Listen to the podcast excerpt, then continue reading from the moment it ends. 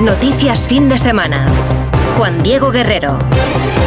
Buenos días a todo el mundo. Este sin vivir, este no saber si saco ropa ligera o ropa de abrigo, si gafas de solo chubasquero, acabará este sábado Mamen Rodríguez Astre. Pues qué te digo, Juan Diego, muy sencillo. Escucha a ver si te aclaro algo. Despedimos el verano astronómico y lo hacemos con paraguas en la mayor parte de la península y en Baleares, con calor en Bilbao, Gerona, Murcia y Palma, donde llegarán a los 30 y algo más de fresquete van a tener en Ávila, donde se quedarán en los 19. La precipitación más fuerte va a quedar acotada en el oeste. Atención en Galicia en el oeste de Castilla y La Mancha y también en el norte de Extremadura. Las tormentas que han caído esta madrugada en Cataluña se van a volver a repetir en zonas cercanas al Pirineo y el este en esta ocasión se libra. Actualizamos las noticias en los titulares de apertura con Carmen Sabido. Pedro Sánchez se muere de ganas de lanzar su investidura una vez que fracase Feijó. El presidente en funciones afirma que Alberto Núñez Feijó está paralizando el país, se muestra convencido del fracaso del líder popular y asegura que se dedicará en cuerpo y alma a su investidura. Sánchez garantiza que respetará la letra de la Constitución. Me dedicaré a dialogar con el resto de fuerzas políticas, lógicamente también a hablar con la sociedad civil para tejer alianzas y poner en marcha un proyecto político en positivo, un proyecto de progreso y de convivencia, que garantice la estabilidad del país y que sea plenamente coherente con la letra y el espíritu de nuestra Constitución. Alberto Núñez Feijóo pide a Sánchez que dé marcha atrás. Que dé marcha atrás y no acepte amnistiar a los políticos catalanes que desafiaron al Estado. Los contactos de Feijóo a 10 días de la investidura están en pausa y el líder popular se centra en transmitir imagen de unidad dentro de su partido y defiende a José María Andar ante las acusaciones de golpista. Presidente Aznar, supongo que ya habrás oído alguna voz que ha reaccionado diciendo que efectivamente si fueses antidemocrático golpista, el gobierno te indultaría, te amnistiaría y te pediría además que le votases en la investidura. Carlas Puigdemont y Antonio Ortúzar se declaran determinantes para decidir el gobierno de España. Ambos dirigentes se han reunido en Waterloo para difundir la imagen de que estrechan relaciones después de no verse desde el 2017, cuando se fugó Puigdemont. Tras el encuentro, el PNV y Junts afirma que el Estado español necesita a los independentistas. Primeras medidas judiciales contra Luis Rubiales. El juez ha prohibido a Rubiales acercarse a menos de 200 metros de la jugadora Jenny Hermoso. El expresidente de la Federación ha negado los delitos de agresión sexual y reitera que el beso fue consentido. La abogada de Jenny Hermoso intentará demostrar todo lo contrario. Creo que podemos seguir sosteniendo que fue un beso no consentido, que es lo que se ha dicho desde un primer momento. Eh, gracias a ese vídeo, todo el mundo ha podido observar cómo no existía ningún tipo de consentimiento. Y eso es lo que vamos a demostrar también dentro de sala.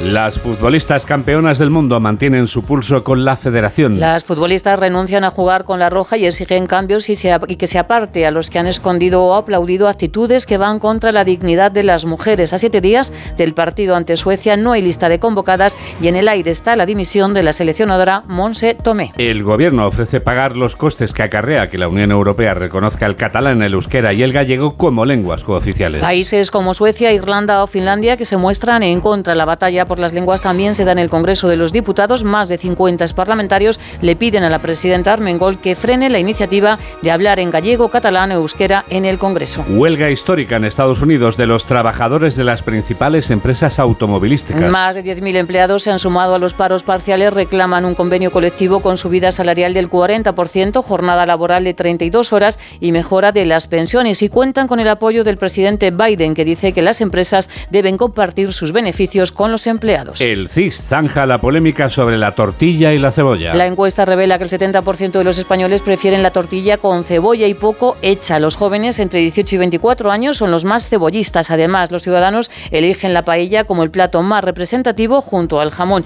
y el 80% afirma que la gastronomía española es la mejor del mundo. Colombia honra la vida y obra de Fernando Botero. El gobierno ha declarado tres días de luto oficial en memoria del escultor y pintor que ha fallecido a los 91 años víctima de una neumonía. Botero es el artista colombiano más universal que con sus obras conquistó las calles del mundo. Deportes. La Liga F arranca con la victoria de Real Madrid ante el Valencia por 0-2. En la Liga masculina, quinta jornada, el Rayo se impone 2-0 al Alavés y hoy se disputan cuatro encuentros. Athletic Cádiz, Valencia Atlético de Madrid, Celta Mallorca y el partido de la jornada, el Barça, Betis y en tenis, España descarrila en la Copa Davis ante la Serbia de Djokovic y no estará en la final que se va a disputar en Málaga. Tenemos toda la radio por delante.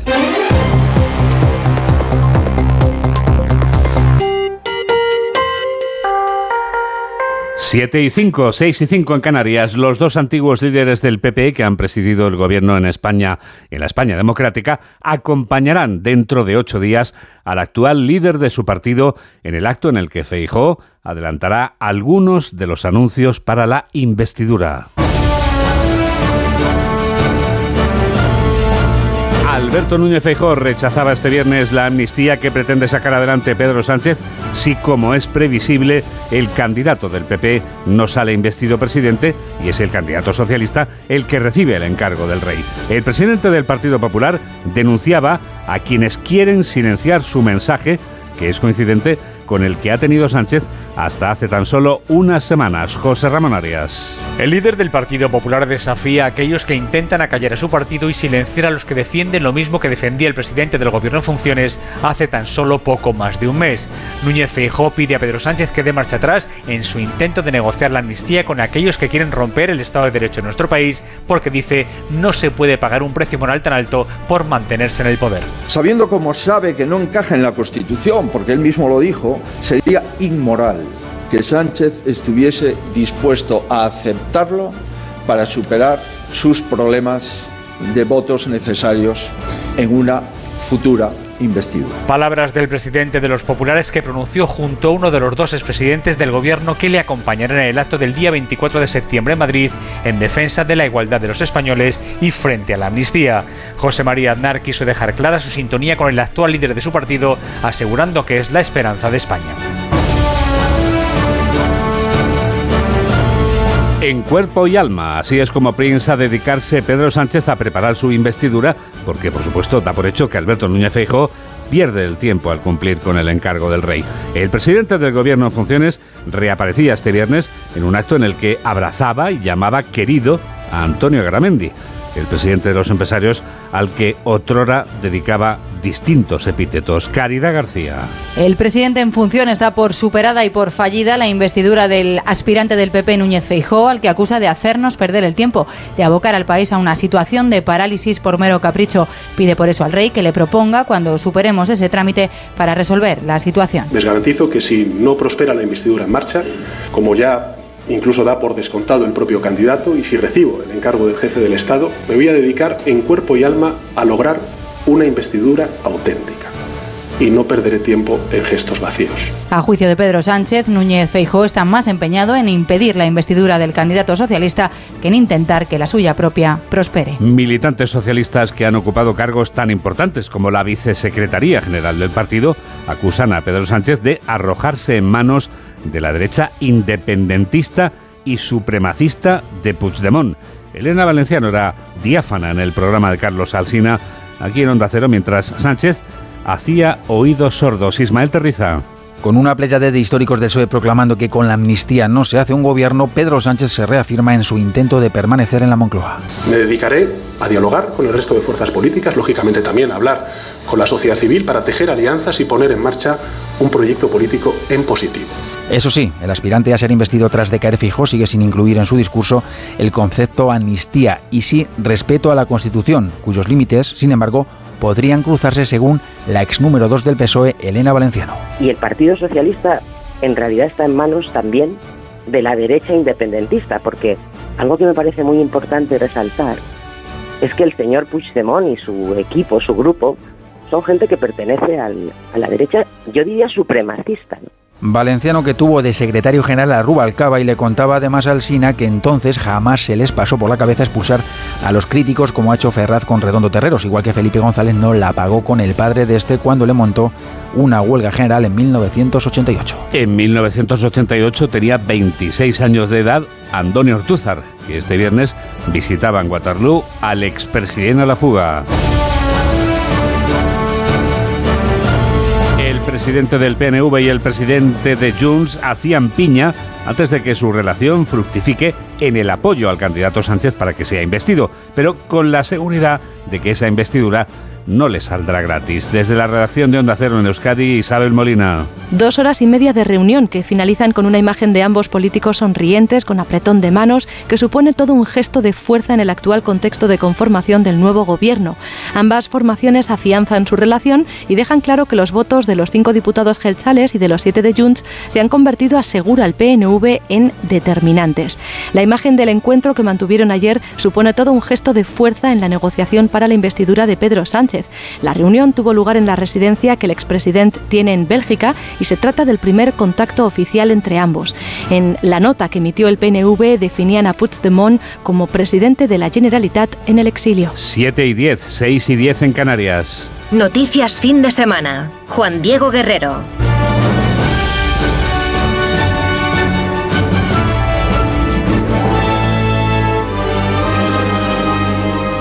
Que corra el aire. El juez quiere que Luis Rubiales no se acerque a Jenny Hermoso mientras dure la investigación del caso. La orden de alejamiento dictada por el magistrado de Jorge era conocida este viernes después de que el expresidente de la Federación Española de Fútbol prestara declaración en la Audiencia Nacional por el beso en la boca que dio a la jugadora en la final del Mundial. Eva Llamazares. El juez impide que Rubiales pueda presionar a Jennifer Hermoso por alguna vía mientras dura la investigación y le prohíbe contactar con ella o acercarse a menos de 200 metros. Aunque la Fiscalía también solicitaba comparecencias periódicas ante la justicia, el magistrado Francisco de Jorge descarta la medida cautelar al no apreciar riesgo de fuga en el expresidente de la Federación archiconocido, que además se ha presentado ante el juez cuando se le ha llamado. En medio de una colosal expectación de cámaras y periodistas nacionales e internacionales, Rubiales llegó y se fue con paso firme, cabeza en alto y sin hacer declaraciones. Ante el juez, sí, y como investigado, se explayaba, sin evitar ninguna pregunta, para defender que el beso fue consentido, fraternal y sin componente sexual y que no hubo coacciones. El juez analizará ahora los informes policiales y las imágenes que muestran el beso desde todos los ángulos y tomará declaración a Hermoso antes de decidir si archiva o propone llevar a juicio a Rubiales por dos delitos que suman hasta siete años de prisión, aunque en su banda baja se suelen quedar en una multa. 7 y 12, 6 y 12 en Canarias. Onda Cero. Noticias fin de semana. El pintor y escultor colombiano que nos impactó con sus voluptuosidades fallecía este viernes a los 91 años de edad. Fernando Botero, que vivía desde hace unos años en la ciudad italiana de Pietrasanta, se mantenía plenamente activo. Mercedes Pascua. Hasta la semana pasada, Botero siguió pintando en su casa, pero a sus 91 años no ha podido superar la neumonía que le llevó de urgencias al hospital. Hacía muy poco que también había perdido a su mujer. Botero es el artista más importante de la historia de Colombia, conocido por pintar a sus protagonistas con volumen. A él no le gustaba que les llamaran gorditos. Cuando el público mira la obra no puede venir sino un solo nombre Botero. Es una obra que pertenece, me pertenece. Fernando Botero nació en Medellín. Sus obras están dispersas por todo el mundo. Ahora mismo en Murcia, en el Centro Las Claras, se puede contemplar la exposición Sensualidad y Melancolía, en la que se pueden ver una cincuentena de obras del artista colombiano. Una semana después del devastador terremoto, Marruecos sigue tratando de despertar de la pesadilla. Las autoridades instalan escuelas, luz y agua en los campos de refugiados mientras continúa la búsqueda de víctimas. Una mujer de Onda Cero que ha viajado hasta el corazón de la tragedia nos lo cuenta desde allí. Diana Rodríguez es nuestra enviada especial a Marruecos. Primera semana del terremoto y la zona afectada es tan grande que todavía hay pueblos y aldeas a los que no ha llegado la ayuda.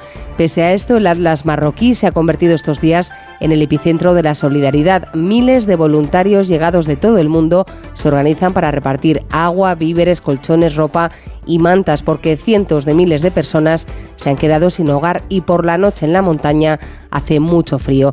Hanel Abdelawi, cooperante española de la ONG Islamic Relief, espera que el mundo no se olvide de los marroquíes. Son poblaciones que todavía mantienen una esperanza, todo mejorará, pero obviamente son conscientes de que les va a llevar tiempo, están muy preocupados por las condiciones climáticas ahora que se aproxima el invierno. En poblaciones del Atlas como Asni, Imlil o Amismis proliferan las tiendas de lona a lo largo de la carretera. En uno de estos campamentos de desplazados viven ahora Lubna y su familia casi con lo opuesto. Somos del Sáhara. Hemos perdido todo. Ahora somos unos miserables.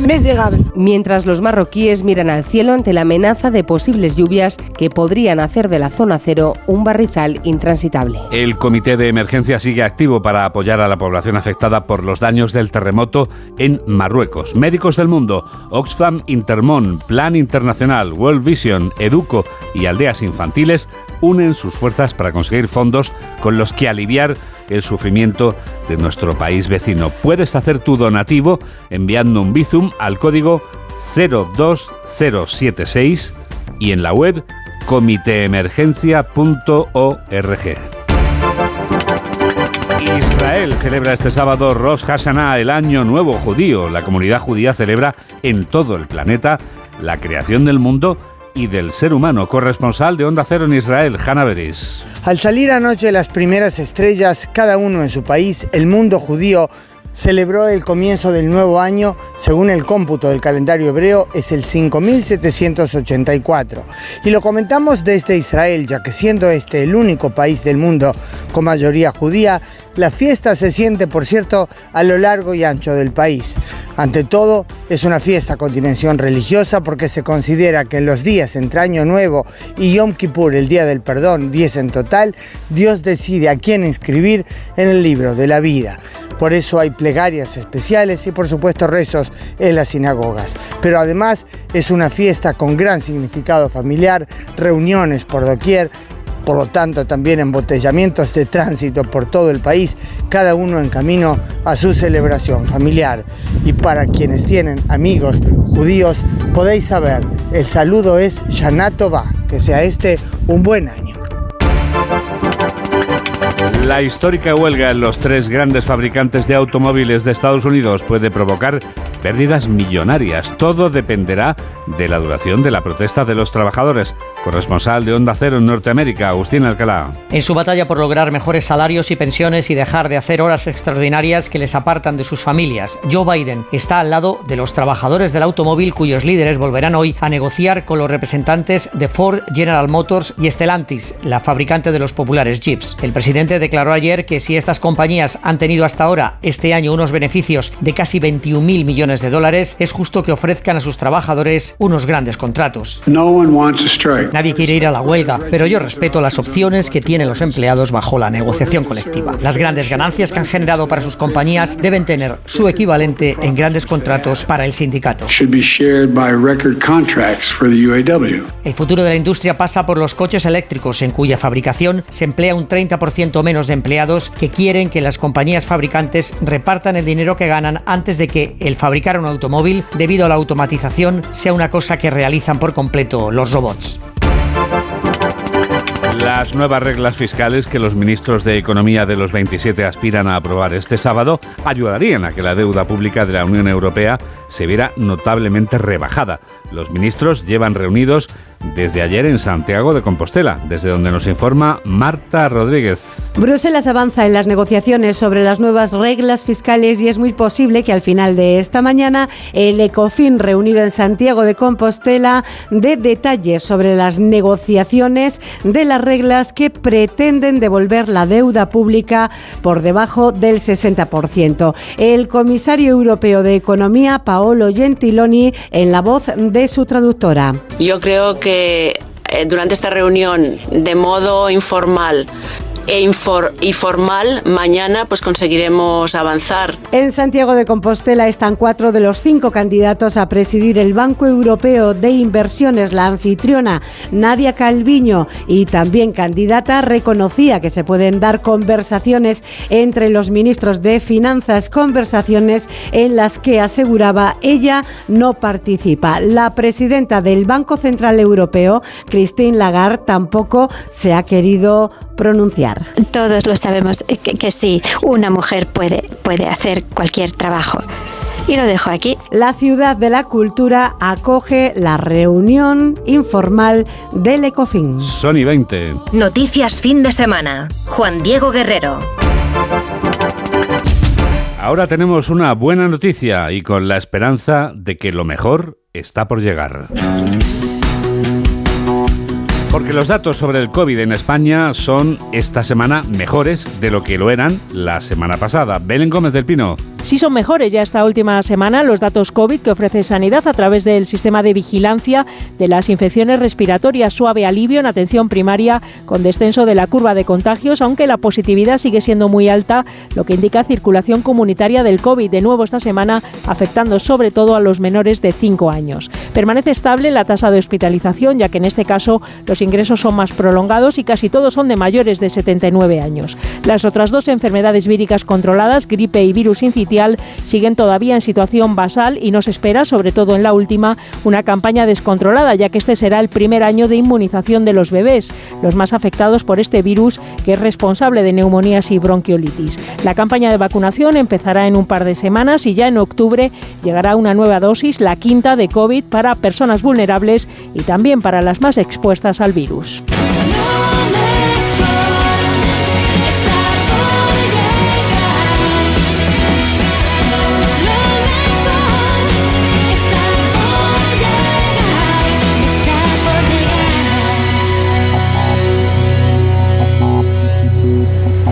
Uno de los grandes dilemas de esta vasta piel de toro que todos llamamos España ha quedado resuelto.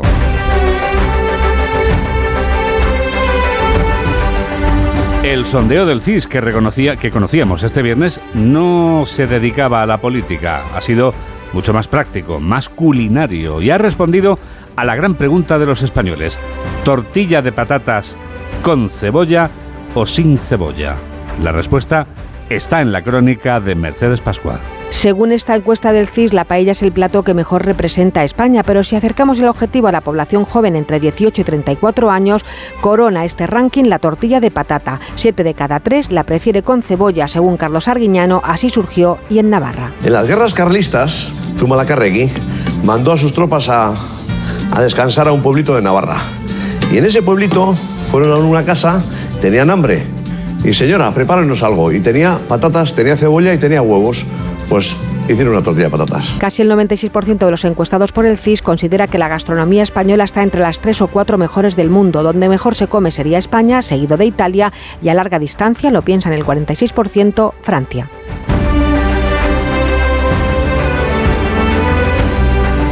Vamos con más problemas de andar por casa o de andar por residencia, porque los jóvenes universitarios, que ahora vuelven a clase, cambian la tendencia. Compartir piso pierde adeptos y vivir en una residencia gana enteros. Laura Gil.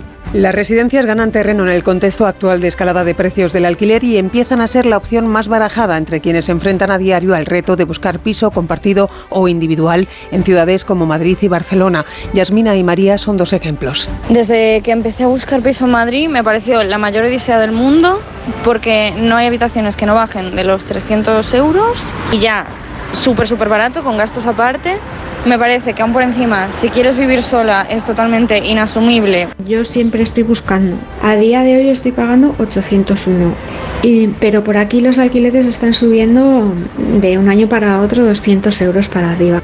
Ahora la pujanza del sector de las residencias de estudiantes complica incluso encontrar hueco en ellas a las puertas del nuevo curso universitario. Le ha pasado a Jorge, estudiante en Huelva. Al final me he tenido que decidir por una habitación en un piso compartido porque ya estaban todas las habitaciones ocupadas en las residencias y al no haber disponibilidad pues fue bastante positiva cuando estuve en la residencia porque el hecho de la pensión completa te ofrece todo tipo de facilidades, sobre todo te, te despreocupas de otras tareas como por ejemplo realizar la compra. Aunque el coste en residencia casi se equipara al precio de algunos pisos de alquiler, la contrapartida servicios similares a un resort compensaría el gasto. Está profesionalizando más el sector en cuanto a nivel de servicios y las residencias se están, se están convirtiendo en pequeños resorts actualmente, ¿no? Eh, desde gimnasios 24 horas, salas de estudios, salas de coworking. Eh, por ejemplo, nosotros en Nido Aravaca tenemos una azotea con dos jacuzzis y un espejo de agua. Está dando un salto cualitativo lo que es la industria. Ventajas de un hotel y sin los contras de antaño, subraya Jaime Baines, General Manager en Madrid de Nido Living, como el control de horarios a los estudiantes a la hora de entrar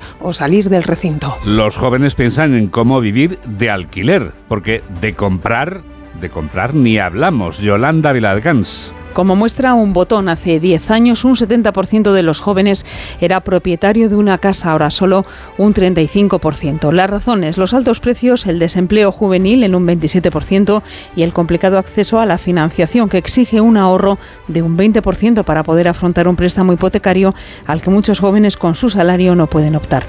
Revertir esta situación es posible. Un paso sería potenciar la educación financiera de este sector de la población, enseñarles, como explica en Noticias Fin de Semana Ernesto Ferrer Bonsons, director de negocio de Solvia, a saber manejar sus finanzas en cuanto a ahorro e inversión. Qué información eh, necesitan los jóvenes para afrontar un préstamo hipotecario, financiaciones que existen en el mercado, propuestas también de inversión, qué alternativas hay entre eh, inversiones en fijas o renta variable o en un mercado inmobiliario, activos que tienen oye, una garantía real como es el activo inmobiliario, otras funciones y otras maneras de invertir o de ahorrar hacen que esa información sea fundamental. Y es un elemento que luego es aplicable no solo en términos financieros, sino aplicado a su vida eh, cotidiana, digamos, ¿no? Influye además negativamente los altos tipos de interés y la necesidad de flexibilidad y movilidad a la que dan más importancia los jóvenes frente a la atadura de comprar una casa.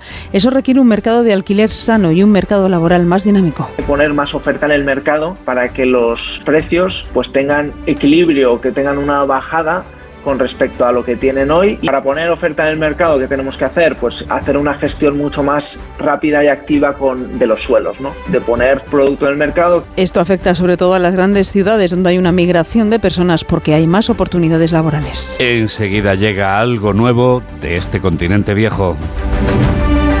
Hola, somos Soledad de Juan y Pablo Rodríguez Pinilla. Y por supuesto, nosotros también escuchamos Noticias Fin de Semana con Juan Diego Guerrero.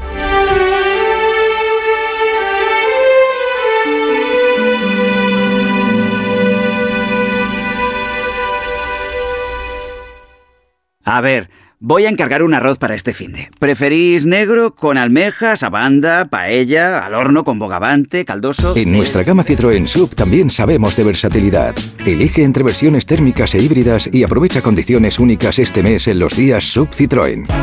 Citroën. Condiciones en citroen.es. Entonces con el móvil puedo ver si mis hijos han llegado a casa o si han puesto la alarma al irse. Claro, puedes verlo todo cuando quieras. Con la app ves si está conectada la alarma y con las cámaras puedes ver si están ellos o no. ¿Mm? Además, con los sensores de puertas y ventanas sabes si está toda la casa cerrada. Es así de fácil. Y para cualquier otra cosa puedes avisarnos que nosotros siempre estamos al otro lado. Protege tu hogar frente a robos y ocupaciones con la alarma de Securitas Direct. Llama ahora al 900-272-272. Noticias fin de semana. Juan Diego Guerrero. 7 y 27, 6 y 27 en Canarias, el preciso instante del minuto europeo. Jacobo de Regoyos nos habla durante un minuto de las lenguas oficiales en la Unión Europea. No va a ser fácil que la semana que viene en el Consejo de Asuntos Generales de la Unión Europea en Bruselas salga adelante la propuesta del gobierno de pasar de 24 a 27 las lenguas oficiales, incorporando el vasco, el gallego y el catalán, ni siquiera ofreciendo a España encargarse de los costes que genere, como ha hecho ya en la reunión previa de embajadores que ha tenido lugar este viernes y en la que al menos la mitad de los Estados miembros ha manifestado dudas. Y es que no es solo un problema económico, que lo es. Europa está llena de nacionalismo sin resolver. Si el catalán, el gallego o el vasco son lenguas oficiales al final de la Unión Europea, ¿por qué no el frisio en los Países Bajos? ¿O empezarán los vascos franceses a utilizar el euskera en Europa saltándose así la prohibición estricta del Estado galo, donde la libertad, la igualdad y la fraternidad pasa necesariamente por la oficialidad de una sola lengua, el francés? El resto de países pueden pensar que Pedro Sánchez les está metiendo en un buen lío, no porque lo vea justo el presidente del gobierno español, sino porque no quiere perder el poder y cederá lo que sea con unos nacionalistas que aunque minoritarios en España tienen el país en sus manos. Elección sí, elección no.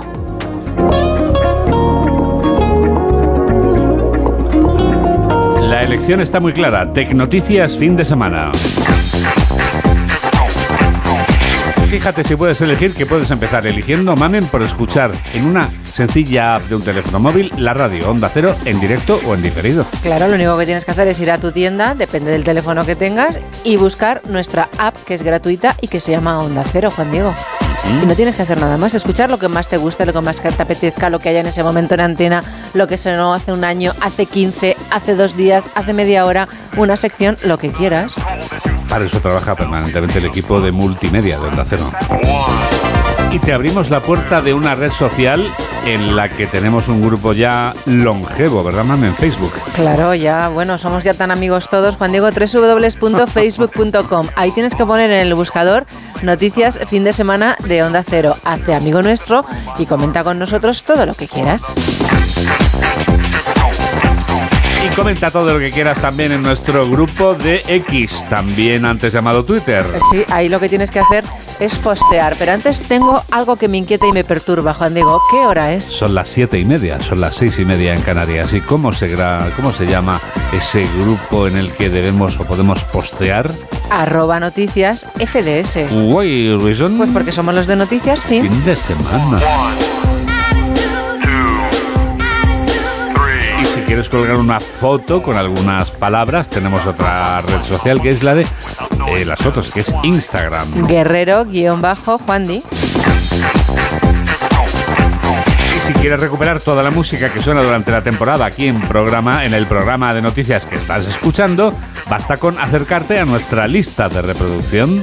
Noticias FDS, canciones 23. Este año hemos cambiado guion 24.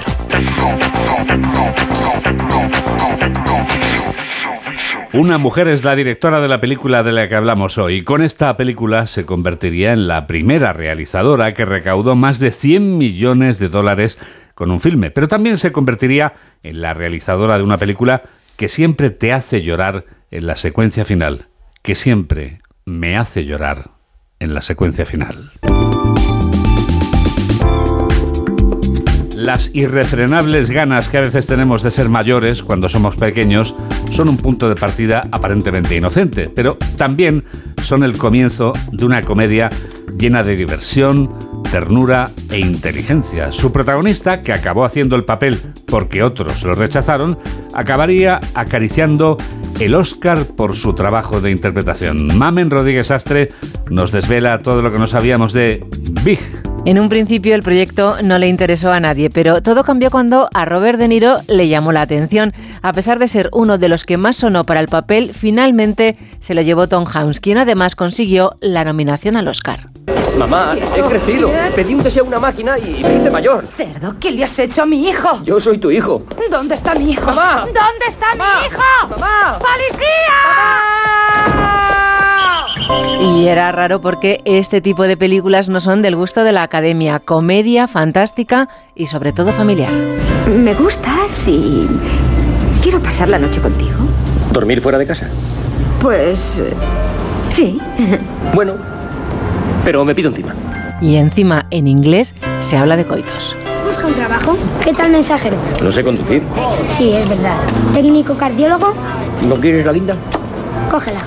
¿Registrador de la propiedad? Dile. ¿Qué? Mira que eres guarro. Vamos, sigue. Agente comercial, actor de doblaje, operador de ordenadores. Bordó el papel gracias a sus compañeros más jóvenes. Primero interpretaba la escena el Josh Baskin joven. Así, de esta manera, Tom veía cómo se comportaban los chavales. Es mayor que el despacho del director. ¿Y qué tienes que hacer a cambio? Pues yo juego con todo esto y luego les digo lo que pienso. ¿Solo eso? Sí, ¿Y te pagan por eso? sí. ¡Idiotas!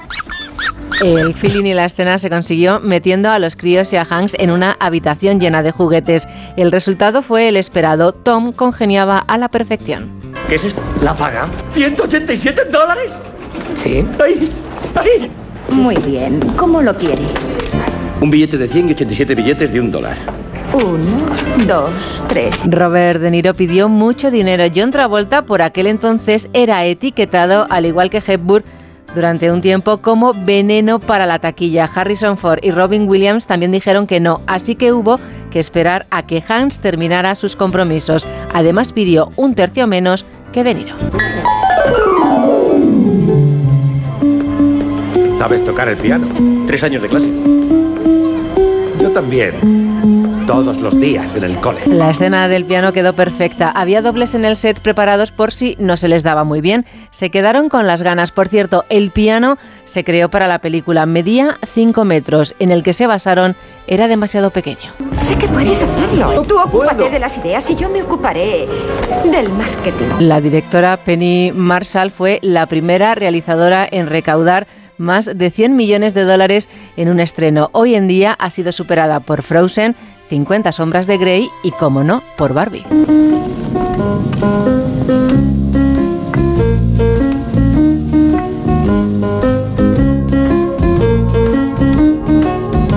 Cómo me gustaría dar saltitos sobre el piano. ¿eh? Tenemos que intentarlo un día, Mamen. Bueno, tú eres más flexible, lo harías mejor, claro, pero yo trataría de imitarte. 8 menos 25, 7 menos 25 en Canarias. Sonríe, sueña con la radio. Enseguida llega la revista de prensa. Hola, soy Javier Ruiz Tabogaday. Yo también escucho noticias fin de semana en Onda Cero con Juan Diego Guerrero. ¿Y cómo lo detectáis antes de que entren? Pues con la tecnología Presence. Por ejemplo, detectamos si intentan sabotear la alarma con inhibidores y los sensores de las puertas y ventanas que nos avisan antes de que alguien entre. Y mira, Ana, estas cámaras tienen análisis de imágenes y así vemos si es un peligro real. Pero lo importante es que si pasa algo, nosotros respondemos al momento. Este verano protege tu hogar frente a robos y ocupaciones con la alarma de Securitas Direct. Llama ahora al 900-272-272. Si cada vez que miras a tus neumáticos oyes esto, es el momento de volver a mirar a tus neumáticos como el primer día. Pásate por Citroën Service y llévate un 2x1 en neumáticos de las mejores marcas. Pide tu cita online y haz que todo te suene muy bien. Citroën. Condiciones en citroen.es. Síguenos en Twitter en arroba noticias FDS. Llega tu revista de prensa. Que empezamos con los titulares del diario La Razón, mamen. Que dice que Aznar y Rajoy arroparán a Feijóo contra la amnistía de Sánchez. El líder del PP exige al secretario general socialista que dé marcha atrás y que no ceda al chantaje de Puigdemont para continuar en la Moncloa. Mociones para defender las cesiones de Sánchez. Crítica a Feijóo por presentar su candidatura y expulsa del partido a Nicolás Redondo Terreros. Puigdemont y Ortúzar que acercan posturas y estrategia y el arte enflaquece. Juan Diego muere la visión gorda del mundo de Botero. Hay dos asuntos más. La transformación de Doña Leticia, una reina renacida a los 51 y 21 de las 23 campeonas que se niegan a jugar con España si no hay más cambios en la federación. Titulares del diario El País. Puigdemont y el PNV forjan un frente común para la investidura. Rubiales no podrá acercarse a 200 metros de Hermoso. Las futbolistas exigen cambios a fondo para volver a la selección. Sanidad descarta usar 115 millones de vacunas de la COVID obsoletas y Macron advierte a Níger por tomar de rehén a su embajador. Las jugadoras también son protagonistas en el periódico ABC y la foto para Luis, es para Luis Rubiales ayer en la Audiencia Nacional donde un juez instructor le impuso una orden de alejamiento de Jenny Hermoso de 200 metros. Pero hay otro asunto importante. Defensa mueve el desfile del 12 de octubre a una zona antiabucheos. Se escuda en las obras de la castellana y lo traslada a un lugar más controlable. Zapatero eligió la misma plaza que aleja al público de las autoridades. Y Feijó responde a los ataques del gobierno que no nos van a silenciar. El PNV, que recupera su alianza con Junts, más de 60 exdiputados del PSOE y PP contra el uso de las lenguas cooficiales. Y no se olvidan de Botero. Muere Fernando Botero, el pintor de la quieta y suntuosa abundancia. Son menos 22.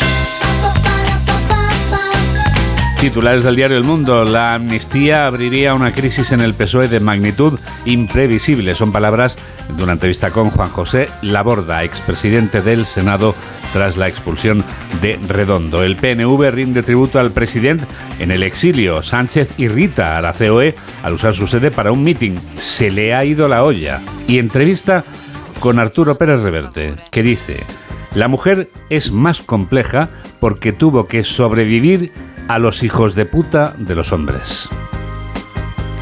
O como se diga.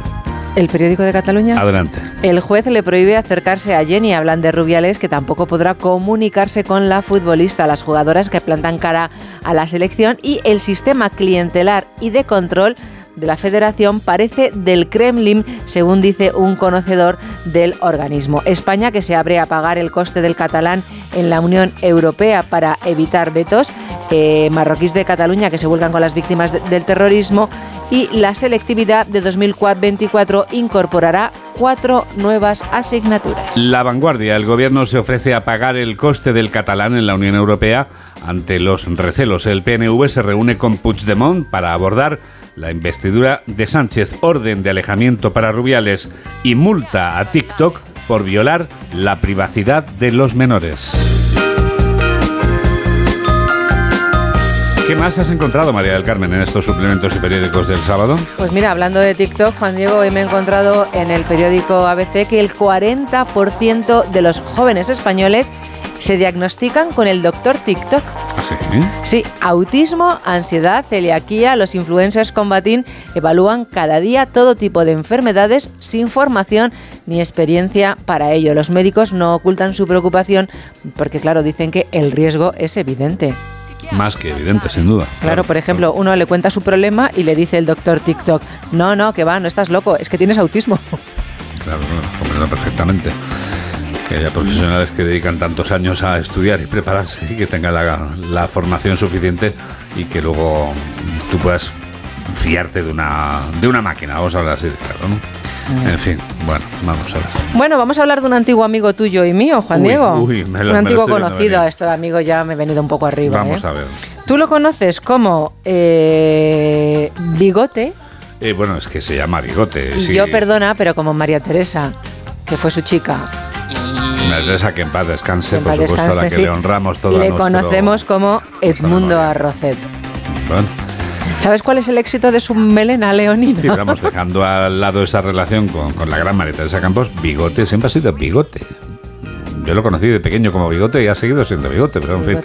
Bueno, Edmundo, ¿sabes cuál es, Juan Diego, el, No sé. el, el éxito de su melena leonina? Ese pelo, como diría Esperanza Aguirre en aquella famosa entrevista con Aznar, Aznar tiene una melena inquietante. Inquietante, ¿Cuál es el sí. secreto de la melena inquietante de bigote? Yo he de decirte que entre la melena de Aznar y la de bigote me quedo con la de Aznar, ¿eh? ¿Cómo le has llamado a este señor? Bigote, ¿no? No, Edmundo. Acabas de decir bigote. Esto ba- basta con que el oyente que esté ahora sintonizándote en la app retroceda un poquito hacia atrás y compruebe que retroceda hacia atrás, obviamente, no va a retroceder hacia adelante. Y compruebe que has dicho bigote. Ese pleonasmo no tiene perdón. Adelante. Extensiones, Juan Diego. Que lleva extensiones, bigote. Lleva ¿Qué extensiones. me estás contando, por Sí. favor? Se me está cayendo Las el mito. extensiones de pelo secretas de bigote de Arrocet. Pero, no, por favor. Se me está cayendo un mito. Nos lo cuenta hoy Marta Boira en el periódico La Razón. Dice, no hay famoso que no guarde un as en la manga. El de Edmundo era el misterio de su melena leonina. No te puedes fiar ya del pelo de nadie. No, de nadie. Qué barbaridad. Dice que se lo contó su peluquera un día que fue a peinarse. Se tiñe cada 15 días. Bueno, claro, es que si no te empiezan a salir las, Claro, es que las ganas y esas el cosas. tinte y las extensiones es una inversión importante, Yo, claro. hoy- yo bajaría, me compraría la razón y leería Sí, sí, sí, lo sí. que escribe hoy Marta. Yo me afeitaría la cabeza. Dice, me costó entender el tintorro color violín que él mismo se aplicaba en su pelo cada 15 No días. tiene desperdicio este No. artículo de la razón. ¿eh? Es brutal. Dice, más me costó comprender el lifting completo tan malo que parecía un muñeco de cera que se hizo tras dejarlo a María Teresa. Así como la blefaroplastia o el aumento de labios. Que se debía hacer, bueno. Esto no hay por dónde cogerlo. Hasta aquí puedo leer. El mito acaba de, acaba de caer. Qué barbaridad. ¿Cómo era aquello? Donde hay pelo hay vida, donde, donde hay pelo hay alegría. ¿no? Aquí la alegría. A la alegría va por barrios. Aquí. Dice que teñirse se tiñe él solo en casa cada 15 días. Pero Eso que las extensiones ahorra, pelo. claro. A la pelu, claro. Qué barbaridad. Oye, si a él le gusta. Siempre sí, donde hay pelo hay alegría. Exacto. Que cada uno haga lo que quiera. Por supuesto, estaría bueno. Y que se afeite la cabeza también el que lo considere más oportuno. Que siempre es muy digno, ¿eh? O sea, todas las alternativas, mientras sean elegidas con libertad, mientras tengas la posibilidad de vivir en un lugar donde seas libre, lo demás no importa. Adelante. Te voy a hablar de unos premios que se llaman IG Nobel, que es una parodia de los Nobel, ¿Que son al mejor pelo o no? No son a. ¿Cómo te diría yo? Al estudio más curioso. Bien, perfecto. Por ejemplo, este año el Nobel satírico es para un estudio español. Eh, El doblete hemos hecho este año, ¿eh, Juan Sí, Diego? sí, totalmente. Totalmente. Y el más importante es para un estudio español sobre cómo el sexo de la anchoa agita el océano. Bueno, jamás lo hubiera imaginado, pero nunca es tarde para aprender algo nuevo. No, dice que los investigadores analizaron las turbulencias oceánicas durante 14 días en la costa de Bueu y se percataron de que aumentaba de 10 a 100 veces cuando la anchoa se juntaba durante la temporada de desove, que es cuando las hembras liberan los huevos y los machos el esperma fertilizante. Me has dejado sin palabras. Impresionante, ¿verdad? Impresionante. Sí, hay más, Juan Diego. Los investigadores españoles no suelen abundar en este tipo de premios, pero este año, como te decía, hay doblete. También el premio de comunicación tiene contribución nacional. Se trata de un estudio a las actividades mentales de personas expertas en hablar al revés. Perdona, Mm. pero yo me podía haber presentado, porque yo me sé el cuento de Caperucita Roja al revés. ¿En serio? Baita Zurupeca Roja por el Quebos cuando de... Yo no, hasta aquí puedo leer. Por favor, ¿te importaría repetir esta frase? ¡Ey, hola! No. Está saludando a David David, Fernández Marcos, que acaba de llegar. David, ¿a qué quieres que repita mamen la frase de Caperucita otra vez, por favor? Para David. Solo te voy a decir Zurupeca Roja. Jaro. Ya está aquí. Bueno, más cosas, Juan Diego. Estamos asombrados todos aquí. Yo también me he asombrado. Miguel Jurado no cabe en sí. Yo estoy asombrado y David Fernández Marcos está flotando ahora mismo. Tengo una amiga que también se lo sabe, ¿eh? ¿En serio? Sí, un besito Saluda- para mi saludamos amiga. a tu amiga, saludamos a tu amiga. Sí. Amiga, un saludo. Sí, puedo... no. Bueno, más cosas. Puedes decir Eh, nombre, pero vamos. sí, no tampoco- quiere ella. un poco Harry Potter, dice. Es de la infancia. vale. Bueno, en este minuto final es difícil superar lo de, lo de Caperucita Roja, ¿eh? Es difícil superar y, Sí, repito, tengo otro más. en el otro- podcast, amigos, tendréis este programa grabado dentro de unos minutos. No, no otro os perdáis el momento de Mamen recitando Caperucita Roja al revés, por favor, adelante. Que te digo que hay más premios, Juan Diego. Por Venga, ejemplo, otro. un estudio sobre por qué los científicos lamen rocas. Lamen rocas. Sí. Un retrete inteligente, Juan Diego, que analiza la orina y las heces. Un conteo de pelos en las fosas nasales de los cadáveres. O sea- Pero bueno, Mamen, los pelos otra vez. Madre mía. Y otro que utiliza arañas muertas, Juan Diego, como herramientas de agarre mecánicas. Espectacular. Bueno, y en estos 30 segundos finales, ¿con qué sabor de boca nos vas Pues a voy dejar? a acabar como has empezado tú, Juan Diego. Julio Iglesias cumple 80 años. Mis memorias son para que mis hijos sepan la verdad. Jaime Peñafiel, compadre del cantante, rememora todo lo que han vivido juntos y además nos ha contado la última conversación que ha, di- que ha tenido con el cantante. Y dice que Julio Iglesias está, Juan Diego, ¿hay un pito por ahí? Tenemos un pito por ahí. De pi puta madre. Ah, esa es la definición de cómo se encuentra Julio Iglesias. Vale. Esto se, esto se llama también acabar la revista de prensa absolutamente en alto. 8 menos 13, 7 menos 13 en Canarias. El momento ideal para el deporte. Noticias del deporte con Alberto Fernández. ¿Qué tal? Muy buenos días, Juan Diego. La jornada número 5 en Primera División comenzó anoche con la victoria del Rayo Vallecano por dos goles a cero sobre el Deportivo Alavés, gracias a los tantos marcados por Isi Palazón de penalti y otro de Jorge de Frutos. El enfado tras el encuentro de Luis García Plaza, entrenador del Alavés. No es penalti. Ya está. De contexto más claro, no es penalti. Y llevamos dos salidas a Getafe y aquí. Al final nadie se acuerda eso. Ahora me, ahora me decís, otra vez sin puntuar fuera de casa, ya, ya. Claro. No hay más que decir, creo que lo- tengo el móvil lleno de mensajes. No hay más que pocas cosas más. Y después marcan un segundo gol, claro, que es verdad, pero los partidos cambian. Y llevamos dos partidos fuera de casa con la misma historia.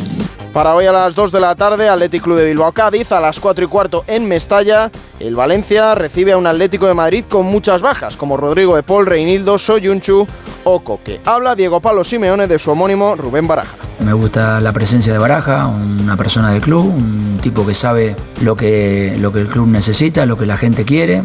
Lo ha transmitido de la mejor manera el final de la temporada pasada, lo ha hecho muy bien, en un momento muy complicado y muy difícil. Está trabajando con muchos jóvenes que tienen futuro, que tienen presente. A partir de la presencia de Baraja vamos a encontrar un rival eh, con entusiasmo, con ilusión. A las 6 y media, Celta de Vigo Mallorca y para las 9 de la noche queda el Fútbol Club Barcelona. Real Betis en el estadio de Montjuic. Sobre la futura renovación con el conjunto azulgrana habla su entrenador Xavi Hernández.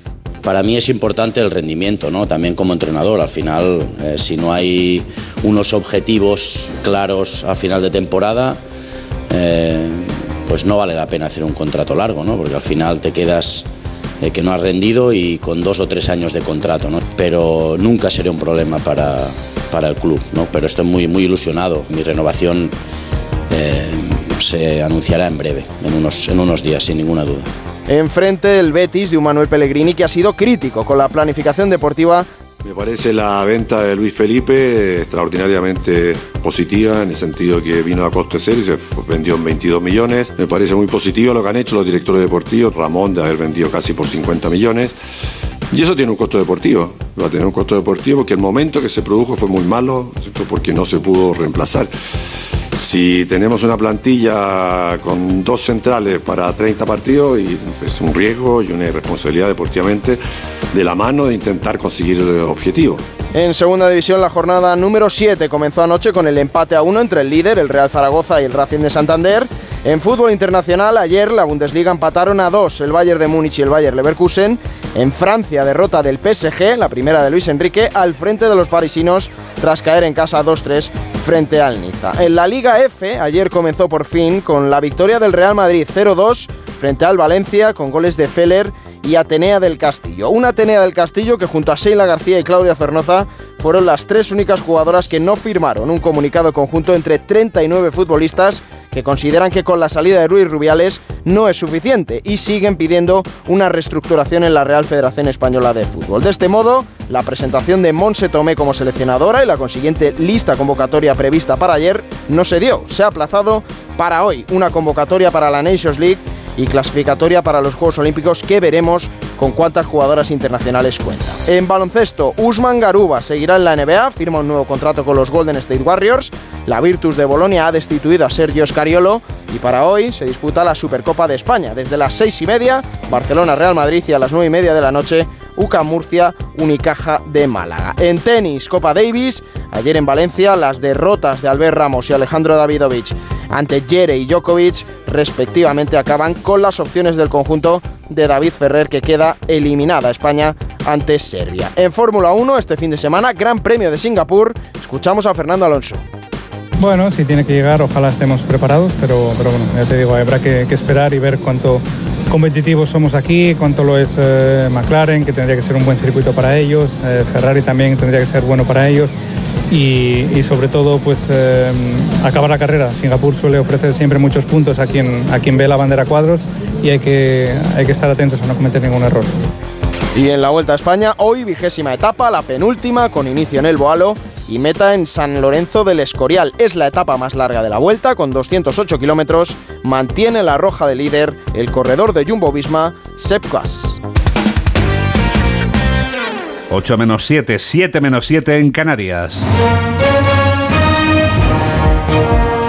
Actualizamos las noticias en los titulares de cierre con Carmen Sabido y Mamen Rodríguez Astre. Pedro Sánchez se dedicará en cuerpo y alma a su investidura una vez que fracase Alberto Núñez Feijó. El presidente en funciones culpa a Feijó de paralizar el país con una actitud nociva y garantiza que su proyecto de gobierno respetará la letra y el espíritu de la Constitución. Alberto Núñez Feijó pide a Sánchez que dé marcha atrás y no acepte amnistiar a los políticos catalanes que desafiaron al Estado. Los contactos de Feijó a 10 días de la investidura están en pausa. El líder popular se centra en transmitir imagen de unidad dentro de su partido y defiende a Aznar ante las acusaciones de golpista. Carlas Puigdemont y Andoni Ortuza se declaran determinantes para decidir el gobierno de España. Ambos dirigentes se han reunido en Waterloo para difundir la imagen de que estrechan relaciones y que el Estado español necesita a los independentistas. El juez prohíbe a Luis Rubiales acercarse a menos de 200 metros de la jugadora Jenny Hermoso. El expresidente de la Federación ha negado los delitos de agresión sexual y reitera que el beso fue consentido. La abogada de Hermoso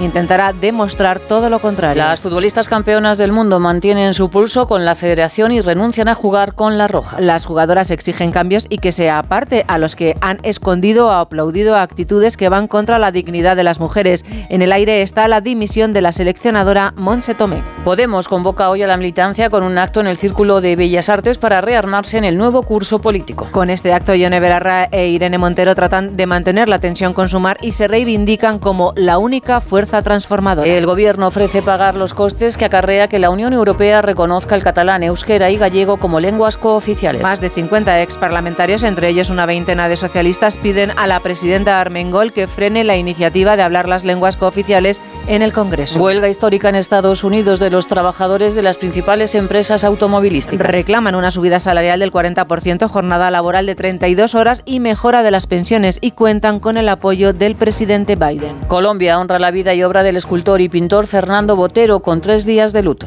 Botero ha fallecido a los 91 años víctima de una neumonía. Es el artista colombiano más universal que con sus obras conquistó las calles del mundo. Y el día nos trae una borrasca que viene de Portugal y nos dejará un día gris con nubes en prácticamente toda la península, con chubascos y tormentas en Galicia, Extremadura, parte de Andalucía y Castilla y León. La máxima la marcará Granada con 30 grados y en Lugo y Palencia despiertan con 13. Esto es... Esto es España y este es Edu García. Hola Edu. Querido Juan Diego, muy buenos días a todos. Hablo mucho de fútbol por este micro de esponjilla verde, aunque contigo miro para otro lado. Hoy me cuesta. Por Rubiales y su empadronamiento en la caverna más profunda. Por las chicas campeonas que no terminan de medir sus alcances. Y por esos chavales de la cantera del Madrid que se han arruinado el presente por jugar, por transgredir y, si así lo sentencia la justicia, por cometer delito con una cría de 16 años de por medio. Me revelo, me indigno. El fútbol y el deporte son otra cosa. Son superación, compromiso, valores, respeto, crecimiento personal. Hay que elevar el control. Hay que redoblar la exigencia. Las derivadas delictivas son materia de jueces, pero los desbarres éticos y morales son cosa de toda la sociedad en su conjunto. Así que no giremos la cara, no dejemos que las pantallas se hagan con el control de los comportamientos de los más vulnerables. Ya va siendo hora de dejar de reírse con el youtuber, el influencer, el vídeo viral y las realidades irreales que nos bombardean los ojos, que hay que requisar.